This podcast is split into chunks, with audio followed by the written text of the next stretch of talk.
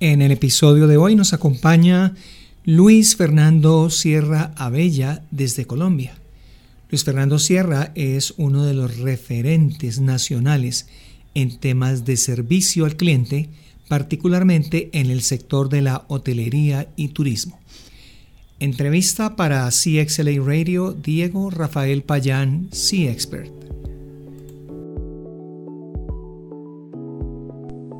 Hola, te doy la bienvenida a nuestro canal CXLA Radio. Aquí encontrarás toda la información relevante a la experiencia del cliente, la innovación, transformación digital, el diseño de servicios y otras disciplinas del comportamiento humano. Síguenos y podrás disfrutar de entrevistas, artículos, audiolibros y tendencias en el amplio mundo del marketing.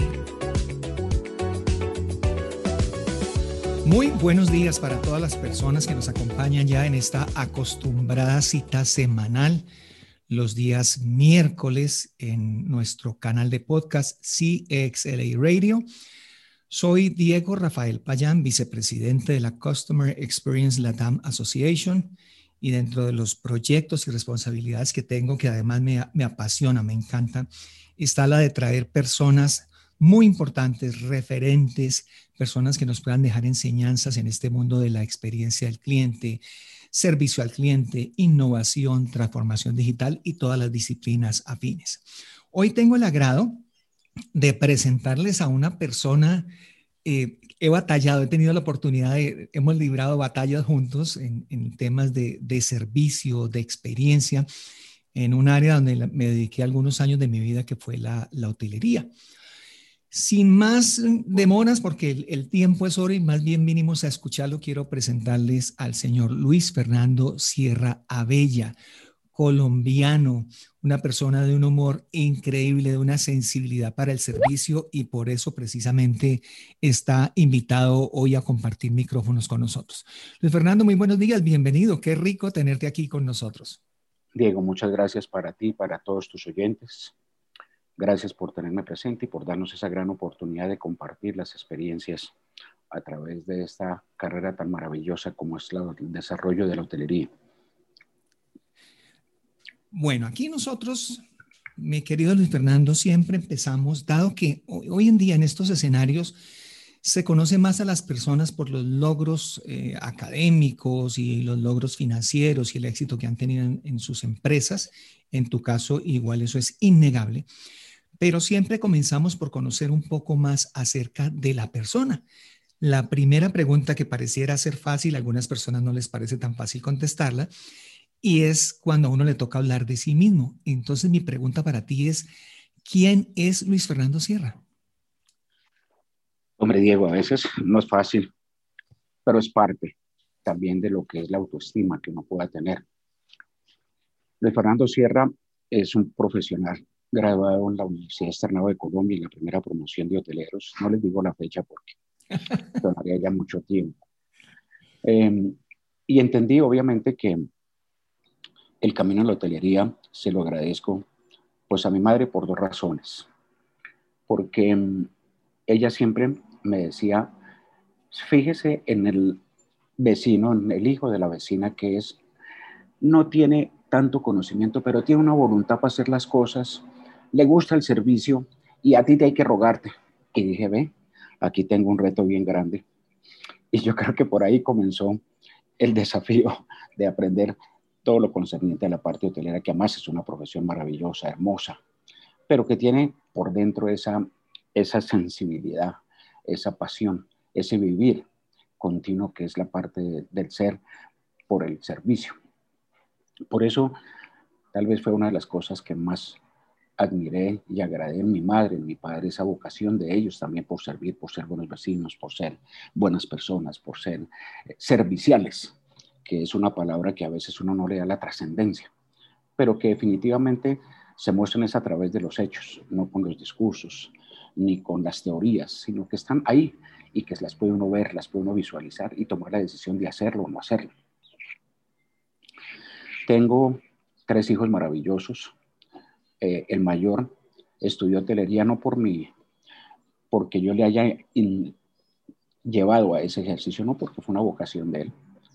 Eh, y los otros dos muchachos son dos eh, profesionales en la parte de las comunicaciones, pero también con alto énfasis en la parte de servicio, porque han vivido la hotelería, que tú, tú has sido testigo de ese desarrollo de familia, que vivieron y convivieron en los hoteles toda su vida y obviamente hicieron la vivencia del estar en contacto con la gente, con sus amigos del hotel, que fueron sus familiares, con sus amigos de, los visitantes del hotel, de los clientes, de sus amigos del colegio, y tuvieron la oportunidad de estar metidos en ese ambiente. Yo creo que esa decisión también de ellos de estudiar su comunicación con énfasis en el servicio, pues ha sido también una decisión muy linda y que a mí me ha complacido siempre mucho. Yo, eh, ahorita que te, te estaba escuchando, eh, claro, me acordaba de, ellos, yo los vi crecer, de pronto nuestros oyentes no, no saben esa historia. Eh, de Fernando Sierra y yo en alguna oportunidad trabajamos para la misma compañía hotelera y, éramos vecinos, pero, pero cuando digo vecinos era que vivíamos dentro del mismo hotel y desde muy pequeño que tuve la oportunidad de, conocerte a ti, a tu esposa que ya no, no, entre nosotros, a tus hijos, fue muy interesante porque estos chiquitines, pues yo los conocí de, no sé, 7, 10 años y ver en el caso particularmente de tu hijo mayor que se fue por ese mismo camino, me parece muy interesante porque, porque tiene que estar eso, creo yo que eso está en, en la vena. En el caso mío, mi padre fue médico y a mí jamás me, se me ocurrió eh, coger una, una jeringa ni, dedicarme a esa profesión. Yo creo que él, él lo, lo, lleva en la sangre y, y, de hecho lo transmite ¿no? en cada uno de los eventos. Cuando yo veo que le está abriendo como moderador, me doy cuenta que definitivamente se fue por el lado que era. Luis Fernando, ¿cuál fue el primer cargo que tuviste eh, relacionado en, la hotelería y particularmente en el servicio? Digo, estaba en la universidad terminando y eh, me dijo el decano que había una posibilidad de asesorar a un grupo de la costa en el tema de unos hoteles, especialmente lo que era la hotelera de La Guajira. Pues uno, La Guajira como territorio colombiano siempre lo ve con esa magnificencia, esa, belleza de territorio. Y tuve esa fortuna de entrar a mirar qué era la necesidad. Y obviamente puede tener muchas inversiones, pueden hacerse muchos diseños, puede tener tantas cosas, pero cuando no se tiene el alma de esto, cuando no hay en la escena puesta el tema de la cultura de servicio, pues se está dejando la mesa coja. Y obviamente hay regiones en Colombia, como hay regiones en el mundo que son todas maravillosas, pero que pues obviamente no es un pecado, no es un defecto, sino que todo el mundo no siente la misma pasión por la parte de servir. Si uno mira en el tema de Boyacá, como en el tema del Atlántico, como en el tema de muchas regiones que son tan importantes, la misma costa, pues las conceptualizaciones de servicios son diferentes, porque eso está en la esencia de la gente, está en, el ADN de la gente.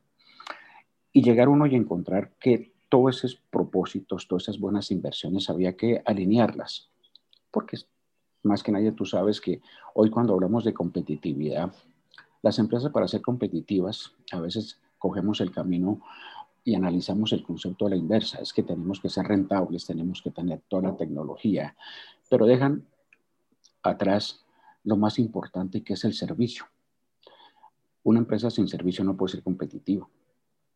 Eh, una empresa con altos recursos puede ser competitiva o una empresa con alta tecnología puede ser competitiva, pero sin servicio no es competitiva. Y por eso encontrar uno ese ejercicio y esa oportunidad era empezar no solamente a visualizar qué podía hacerse de esa organización, sino también entender cómo se puede construir una actitud de servicio, porque esto no es de teorías, los libros son importantes, indudablemente los han escrito personas que tanto como tú como yo hemos trajinado, pero que necesariamente lo difícil es llevarlo a esa práctica, tenerlo verdaderamente como cultura, que se vea. Es como cuando uno entra a la casa de alguien y, se siente en el ambiente cómo es ese ejercicio de la cultura, que los muchachos saludan, los muchachos son atentos, los muchachos se preocupan por ese visitante. Eh, y otras partes que a duras penas lo dejan a uno asomar a la puerta y hasta luego. Y así pasa en las empresas. Muchas veces uno no se da cuenta que con los esfuerzos que se hace con el equipo, con todo el mundo, las fisuras en la estrategia o en la parte de servicio no funcionan y es el mayor, perdóneme que yo ese término, el mayor roto en una organización. Cuando voy a hablar aquí de, mi experiencia, pero no porque yo sea el entrevistado, sino para contextualizar la pregunta y, quisiera escucharla de tu parte. Y es cuando yo recuerdo cuando empezaron a entrar las cadenas, eh, particularmente las cadenas internacionales, eh, pareciera, y con este tema de la calidad y la estandarización, no solo en mi concepto, sino el de varias personas, la hotelería pues tiende a volverse un commodity. ¿Por qué? Porque lo que te ofrecen aquí es exactamente lo que te ofrecen en el otro. Estoy hablando de hoteles de la, de la misma cadena, pero pareciera que tú abres los ojos y, y no sabes ni dónde amaneciste porque todo termina siendo tan igual que pues que se puede perder ese toque, ese toque personal. Particularmente yo tuve la fortuna de, trabajar contigo y recuerdo, no sé si eso haya cambiado en el tiempo, porque hace ya unos, unos años que no lo hemos hecho, pero recuerdo que algo siempre te caracterizó era lo, lo único, lo, lo, único que eras, lo genuino en temas de servicio. O sea, los, los hoteles que has gerenciado hasta el momento en que yo te conocí, eh, pues se notaba que había un gerente que, respiraba todo esto que me estás diciendo. Hoy en día, Luis Fernando, ¿Cómo ha cambiado eso cuando cada vez los gerentes de pronto tienen más que seguir un guion, unos lineamientos que vienen de unas casas matrices de otros países, donde te dicen qué puedes hacer, qué no puedes hacer? ¿Qué pasa con la esencia del servicio? Diego, yo pienso que si miramos hacia los años 80 con el tema de la calidad, que se volvió un eslogan, eh, aquí todos somos calidad, aquí practicamos la calidad, pero bastaba preguntarse en el ejercicio de la interioridad, ¿quién es la calidad? ¿Dónde comienza la calidad? La calidad no comienza en el gerente, la calidad no comienza en X persona. La calidad es un concepto que comienza en uno mismo, desde la casa. Y hacerle entender eso a la gente que a veces cuando había problemas de calidad todo el mundo volteaba a mirar hacia arriba y porque a veces queríamos los directores apropiarnos de un concepto de calidad que es un concepto que es de todo el mundo. Una persona tiene o no tiene calidad, eso no es de discutir. Y eso se refleja en las actitudes, en los comportamientos de la gente. Lo mismo pasa con el servicio. Eh, el servicio es una cosa que viene desde la casa. Eh, eh, alguien decía, y, yo leía mucho a una persona que aprecio mucho, que tú también lo conoces, que es Ricardo Matamala. Y en sus cursos de preparación me causó siempre mucho la atención de un, príncipe que quería, obviamente, formar a sus hijos eh, en que tuvieran esa, esa descendencia y lo mandó a un monje especialista a que le enseñara a escuchar. Y el monje le dijo, usted tiene que ir al bosque. Y viene y me cuenta ¿qué escuchó? Y el niño iba y llegaba contento porque escuchaba los ruidos del bosque, los pájaros cantar, eh, los animales y todo. Y él le decía, devuélvase porque no has escuchado nada. Y así sucesivamente hasta que un día el niño llegó y le dijo, oiga, yo escuché las flores cuando se abren. Escuché el dolor del agua cuando la contamina y el monje le dijo, ya aprendiste, porque cuando uno escucha lo ineludible, lo que no se puede escuchar, va a ser un buen director, un buen gobernante. Y eso nos pasa a nosotros con el tema del servicio. Nosotros no escuchamos lo que siente la persona, ni en la casa, ni en la empresa, y utilizamos ese doble discurso, esa doble moral. Para mí, una de las cosas que más me llamó la atención. Y cuando trabajé para una compañía internacional, que quizás me dejó una buena escuela, porque a pesar de su gran volumen, le llamó mucho la atención de, de, tener esa cultura en la parte de servicio. Y había un, uno de los instructores que era fan de la, de la cartilla de la urbanidad de Carreño. Yo decía que tiene la urbanidad de Carreño. Cuando empecé a mirar la urbanidad de Carreño, pues eran los primeros compendios de calidad los primeros compendios de servicio. Así es. Es increíble que uno no pueda ni aprender en su casa a decir buenos días cuando se levanta a sus vecinos. Y es el primer ejercicio de cercanía, de sentimiento hacia una persona que está con uno, buenos días, el cómo está.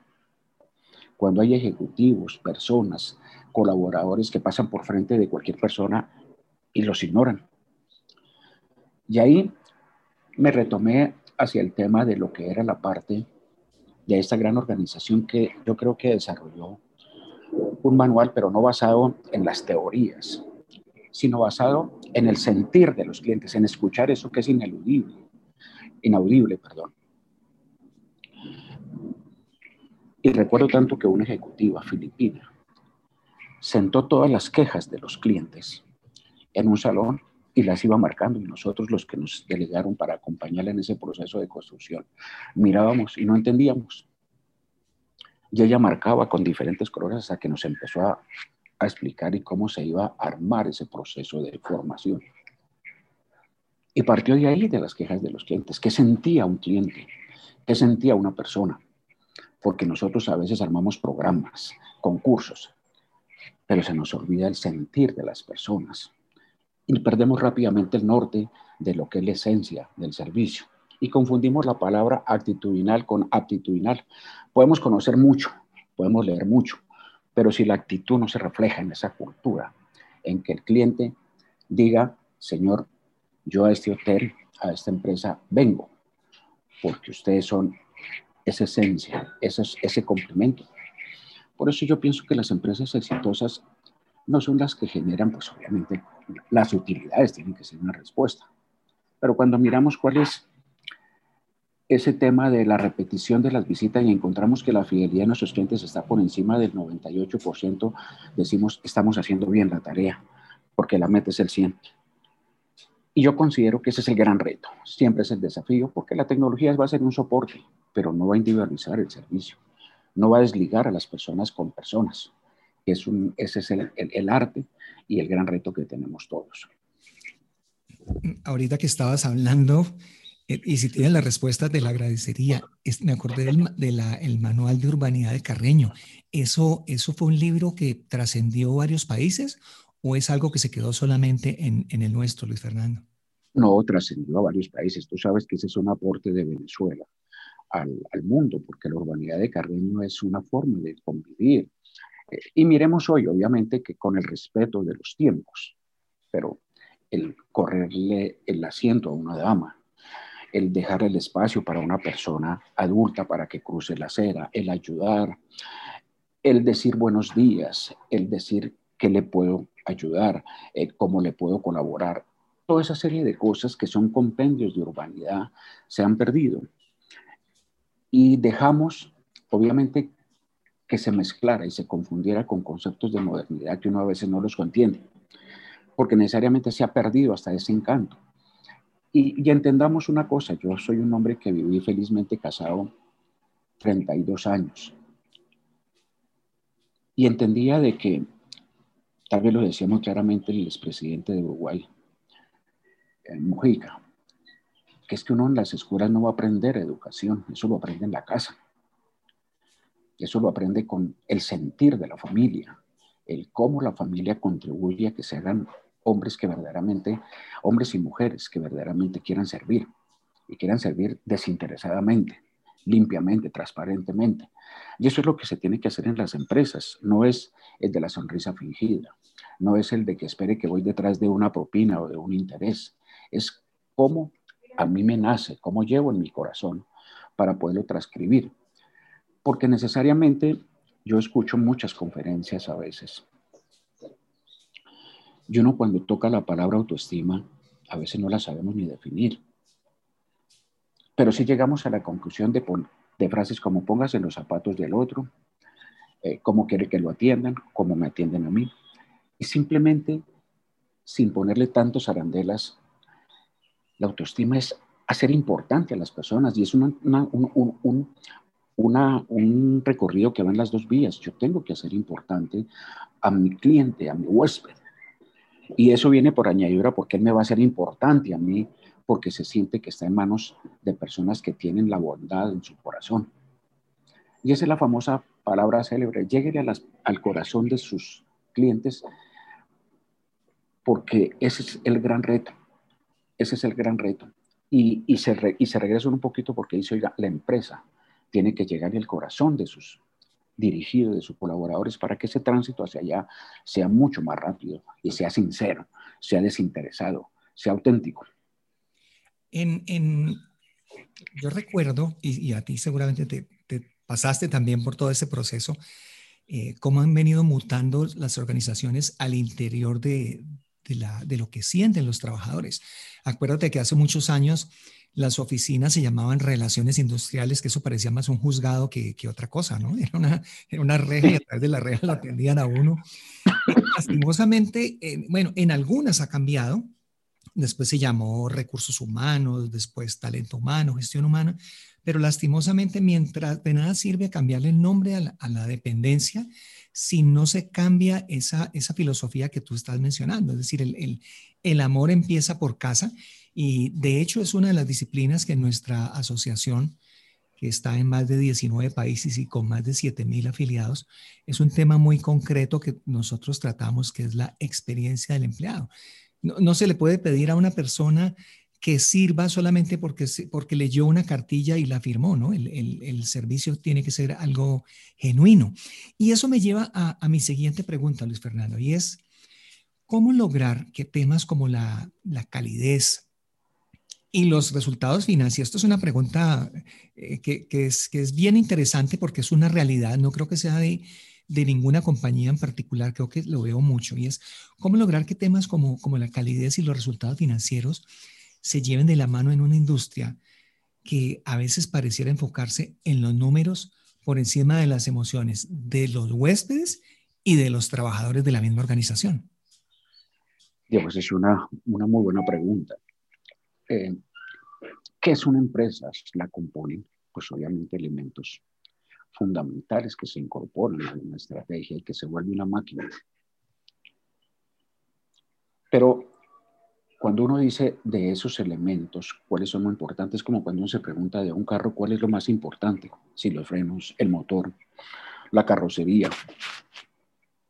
Y esa sensibilidad de la organización tiene que tenerla muy clara acordémonos que los, nuestros colaboradores y nuestros clientes son clientes de la organización. Ambos tenemos que tratarlos con el mismo respeto. Tenemos que tratarlos con ese cuidado, porque necesariamente la rentabilidad de la empresa depende de la gente. Cuando uno tiene colaboradores que entienden la esencia del gasto de la organización, no el capricho del gerente, sino que son casi que personas que están viviendo desde su propia casa porque tienen que manejar su gasto. Y cuando se entiende el tema de lo que es esa esencia del servicio, es que el servicio tú no lo puedes inyectar, el servicio no lo puedes poner en manuales y que lo hagan y lo repitan. Es un elemento que se lleva, que es esa sensibilidad. Y, permítame decirle una cosa que a mí me, impresionó mucho y que me ayudó a reforzar lo que en un momento yo pensaba. En un hotel, en esa hermosa región de Paipa donde estuvimos, Diego, me llegaron una noche una persona que me la mandaba el director de operaciones de un puerto maravilloso de Colombia como es Buenaventura. Un hombre sensacional, y yo le dije, pues a las 10 de la noche que me llamó, le dije, hombre, lo atiendo mañana, eh, ya sé cómo vienes tú, mañana hablamos. Y llegó a mi oficina, pues obviamente un hombre de la estirpe de esa región, con una dentadura que apenas abrió la boca, ese señor parecía un, un piano. Y entonces me dijo, no, es que yo soy experto en servicio, yo vengo a trabajar de una pollería en, en Buenaventura. Y dije, yo, mire, hasta aquí, dije, no, no se preocupe, déjame, vamos a empezar a ver. Y se empezó a trabajar, pero Dios santo, no tenía el entrenamiento Y nosotros lo estábamos juzgando por el entrenamiento. Pero la lección de servicio que he recibido en mi vida me la dio él. Porque llegaba uno al área del, del coffee shop y él, ¿dónde está fulano de tal? Gateando por todo el ambiente con cuatro o cinco niños detrás de él. Y sacaba sus colombinas, le recibía a la señora a los niños. Y él le nacía eso. Y me decía que era que él no había tenido con quién jugar mucho de pequeño y yo no, en ese momento me, me dejó tan impresionado que yo dije, ¿qué hago? ¿Le digo a Guillermo que está equivocado? ¿O sacar de esa vivencia eso que él tenía en su corazón? Le brotaba esa, esa flor de servicio que no lo teníamos todos los que estábamos estudiando casi todos los días. Sí, pues yo lo, yo lo, lo recuerdo a él, claro. y fíjate que ese, ese estilo único, independientemente de los manuales y de todo este tema de, protocolos y de estándares, eh, él era una persona que tenía muy buen, ¿cómo sería la palabra? Como, muy buen, entre comillas, pedido en los, en los hoteles porque todo el mundo quería trabajar con él precisamente por eso, ¿no? Era muy genuino. Exacto, y llegar gente a decir, oiga, si no está fulano de tal, mejor vuelvo cuando usted, porque eso, eso lo dejaba uno y quizá fue la primera enseñanza que era lo referías tú, ¿de qué nos sirve tantos manuales, tanta capacitación si la persona en su corazón no lleva esa sensibilidad? Y la verdad que fue para mí una gran lección y reforcé lo que yo pensaba. Esto es un tema que necesariamente es actitudinal. Eh, ¿Cuántas personas ven un, un huésped en su hotel y cogen por otro lado, pasan con la cabeza abajo, en una actitud de descortesía, de falta de urbanidad. Por ello es que yo insisto que este tema de servicio no es que se inyecta, lo llevamos todo y esas personas que son tan sensibles a difícil de conseguir hoy y hay que conservarlas porque necesariamente es lo que le va a generar a la empresa esa dinámica, ese sello, esa impronta de cultura de la par de servicio, porque es lo que se ve, lo que se siente y lo que verdaderamente la gente se lleva. Porque cuando la gente vuelve y, hace ese ciclo de regresar al hotel porque está convencido de que allí es ese nicho que encontró y que verdaderamente es la vivencia, que lo toca, lo vive, lo siente, pues es el grado de éxito que pueda tener la organización y por, ahí, y por ende, obviamente también los resultados financieros. ahorita mencionabas, cuando escuchaba yo de todo esto que hablabas, me acordé de un, del título de un libro eh, de un amigo eh, en común Gabriel Vallejo, que él menciona en uno de sus libros, creo que lleva por el cuarto o el quinto. Eh, Gabriel es miembro de honor de nuestra asociación, es honor member de CXLA. Él mencionaba el, servicio con pasión. Y, dentro de las cosas que él cuenta, creo que el éxito de ese libro es que habla, así como lo has hecho tú en, en estos minutos, hablas de casos concretos, porque ese tema tiene que nacerle a uno independientemente de, de, que conozca eh, y muchas veces uno hasta puede tapar un poco el, desconocimiento técnico que tenga acerca de, un producto o servicio para la cual, para la empresa a la cual uno trabaje con el tema de, actitud. De hecho, no sé si tú recuerdas, eh, en nuestra compañía, para la compañía que yo trabajo, eh, trabajamos un tema que es el cliente incógnito y le damos un 70% de peso a las evaluaciones a la parte actitudinal, porque el tema técnico, pues creo que es algo que se puede aprender muy rápidamente. Ahora, mm, quisiera meterme en un, tema mm, ya como eh, más cercano a lo que ha pasado recientemente, y es todo este tema de la virtualidad. Nuestros negocios hoteleros estuvieron cerrados. Los gobiernos dicen usted puede abrir su hotel, pero con estas, eh, estas limitaciones. Quisiera, y bajo el entendido que, tú, y a quién mejor que preguntárselo que a ti, que, que aún estás eh, como gerente en una importante organización colombiana, en uno de los hoteles, si no el más representativo en la ciudad de Bogotá. Y es ahora que estamos en, en esta situación atípica, Luis Fernando, ¿cómo ha cambiado la forma de interactuar con el huésped? Pues tú y yo somos de la creencia y de la, de la escuela, no digo de la vieja escuela, sino de la escuela que no hay nada como el contacto físico, el verse a los ojos, el estrechar una mano para generar empatía genuina. Yo recuerdo, y, aquí me voy a devolver a, esa, a, esa, compañía internacional que tú mencionabas ahora, para la cual yo también tuve oportunidad de trabajar después, que tenía unas técnicas, unas habilidades, yo recuerdo que eran ocho, y una de ellas era precisamente como eh, bajar esos momentos de tensión, de malestar, de molestia del cliente y lo mejor era mirándolo a los ojos, llevándolo, eh, sacándolo del campo de batalla, como decíamos, y llevarlo a un sitio neutral donde la persona eh, una vez escuchaba la voz del gerente, la voz calmada del gerente, la voz de, preocupación del gerente, esas ganas de entiendo cómo se siente, la famosa empatía que tú hablabas ahora. ¿Y qué puedo hacer por usted? Bueno, mi pregunta, Luis, para, para resumirla es, ¿cómo te, ¿cómo te está funcionando a ti eso ahora cuando ya mucho de ese contacto y de ese distanciamiento social pues nos obliga a no ser tan cercanos y cálidos con los huéspedes? Bien, yo creo que eh, la historia se tiene que contar hasta el 2019, marzo del 2020 y a partir de marzo del 2020 saber que la historia nos obligó a actuar de una forma diferente, pero sin perder de norte el tema del servicio. Lo contrario, nos lleva a convalidar el servicio como una actitud, como un conocimiento, porque hoy ese servicio se vuelve tan, tan importante que por ese servicio depende la vida de un cliente o la vida de un colaborador. Una cosa son los procesos que tenemos que cumplir y otra cosa es la sensibilidad que tenemos que tener para entender que los dos vivimos esa misma situación, porque ninguno de los dos somos exentos de adquirir una enfermedad y nos ampare y nos favorezca a todos. Y que los dos somos responsables de los dos.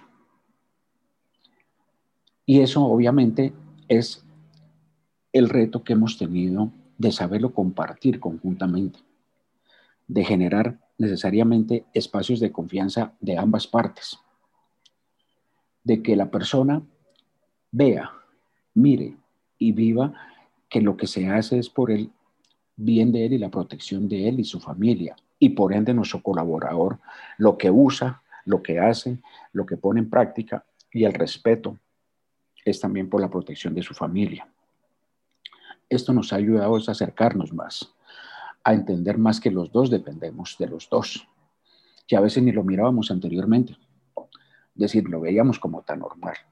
Hoy, el cliente que llega a nuestros hoteles es un cliente que depositó la confianza, aún más que ayer, que depositó la confianza en nosotros y porque nosotros tenemos que ser en este momento no inferiores a esa confianza porque es la vida, es la salud. Y de igual manera Él, hacia nosotros, hablar con la verdad, permitir de que los procesos los adopte Él sin miramientos, porque necesariamente es una corresponsalía. Y que esto verdaderamente nos va a permitir hacia futuro mejorar las relaciones con nuestros huéspedes, nos va a fortalecer mucho más las relaciones entre colaborador y huésped. Creo que es una gran enseñanza. La tecnología aquí pues obviamente cobra un gran, un gran dividendo porque necesariamente es una puesta en escena que hay que utilizar para minimizar los impactos y que necesariamente se van a quedar porque ya se quedaron. La tecnología tiene que quedarse porque esa no se va. Pero lo que no se puede ir definitivamente tampoco con esa tecnología es la actitud de servicio, porque Siempre la parte de nuestros hoteles, nuestra actividad va a ser, un, va a ser una actividad de contacto, una, una, una actividad donde necesariamente el ser humano, tanto el huésped como colaborador, son seres humanos y tenemos que en ambos ser seres humanos y entendernos en ese ejercicio. Luis Fernando, ya para finalizar y agradeciéndote por tu tiempo, te pediría que nos regalaras un, mensaje para una, audiencia muy en particular y, es, y, lo voy a contextualizar de la siguiente manera. Hoy en día mencionabas tú el tema de la tecnología.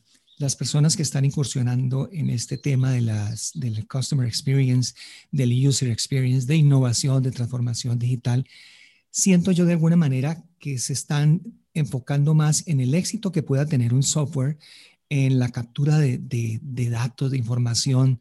Estamos infoxicados, como he escuchado ya varias veces el término, y, tú tienes algo que para mí es valioso y es que en toda tu carrera profesional en la hotelería, inicialmente no contabas o no contábamos con, con esas herramientas. Casi que había que conocer ese huésped Em, de memoria. La base de datos estaba en la cabeza para saber que al señor fulano le gustaba esto o no le gustaba lo otro, qué temperamento tenía, qué costumbres tenía, qué malas costumbres tenía, porque muchas veces también tenemos lastimosamente algunos, algunos huéspedes que son difíciles.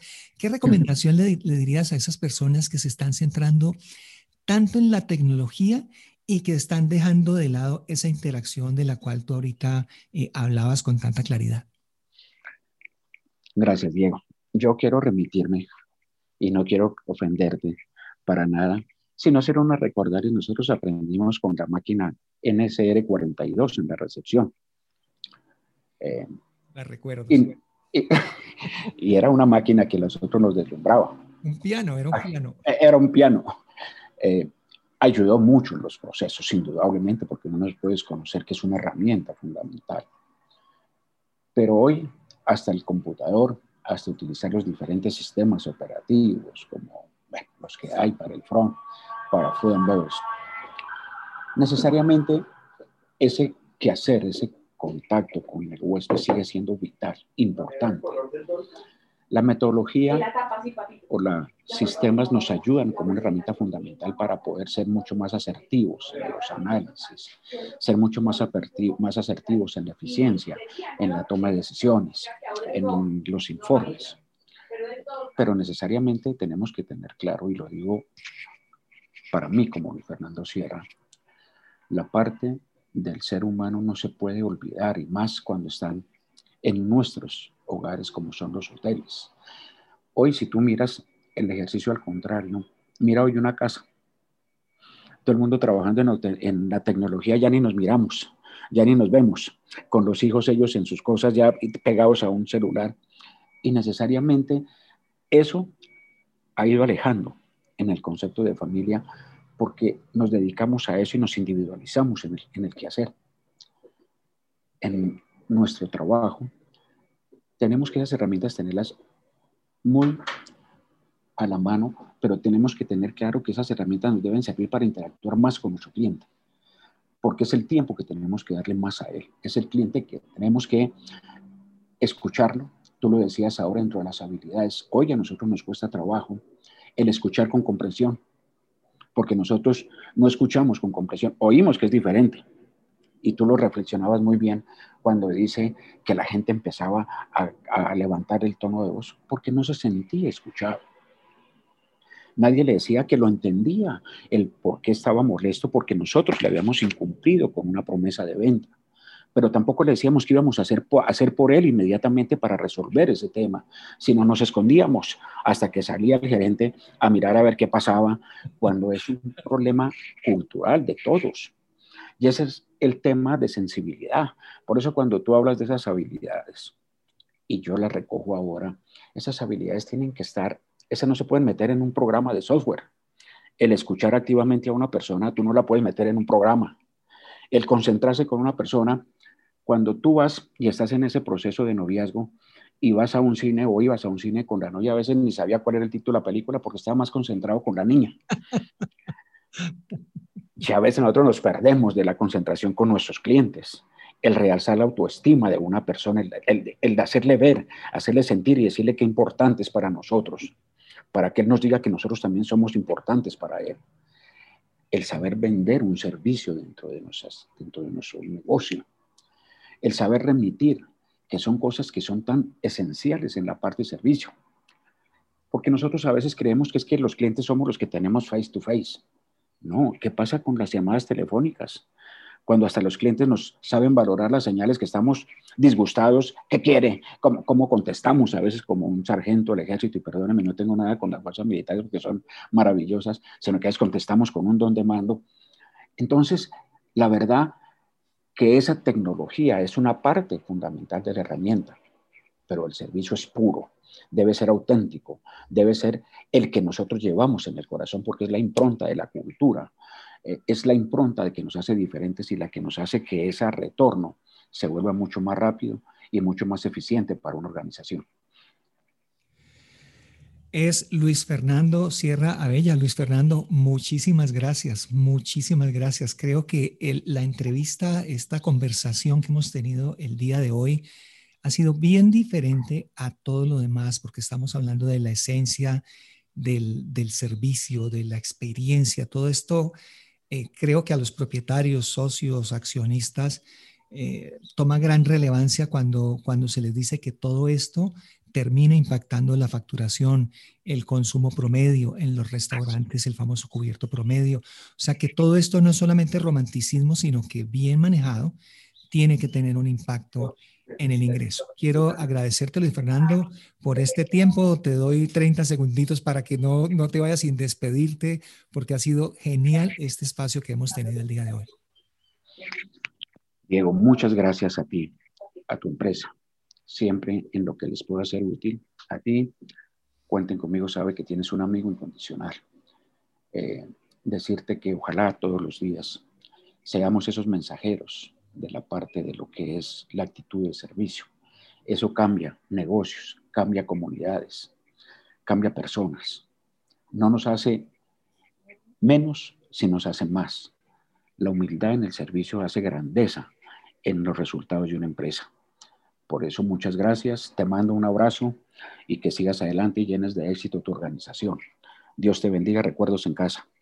Gracias, es Luis Fernando Sierra Bella quien nos ha acompañado en el día de hoy en este episodio, hotelero de profesión y de corazón. Espero tener la oportunidad de poder ampliar estos conceptos porque a buena falta que nos hace nuestro, nuestro, estos consejos que nos da nuestro amigo Luis Fernando Sierra. Para todas las personas que nos acompañaron en el episodio del día de hoy, muchísimas gracias por habernos regalado lo más importante y es este tiempo. Soy Diego Rafael Payán, C-Expert, vicepresidente de Customer Experience Latam Association. Hasta una próxima oportunidad. Un feliz día para todos. Disfruta de los beneficios que tenemos en CXLA para ti.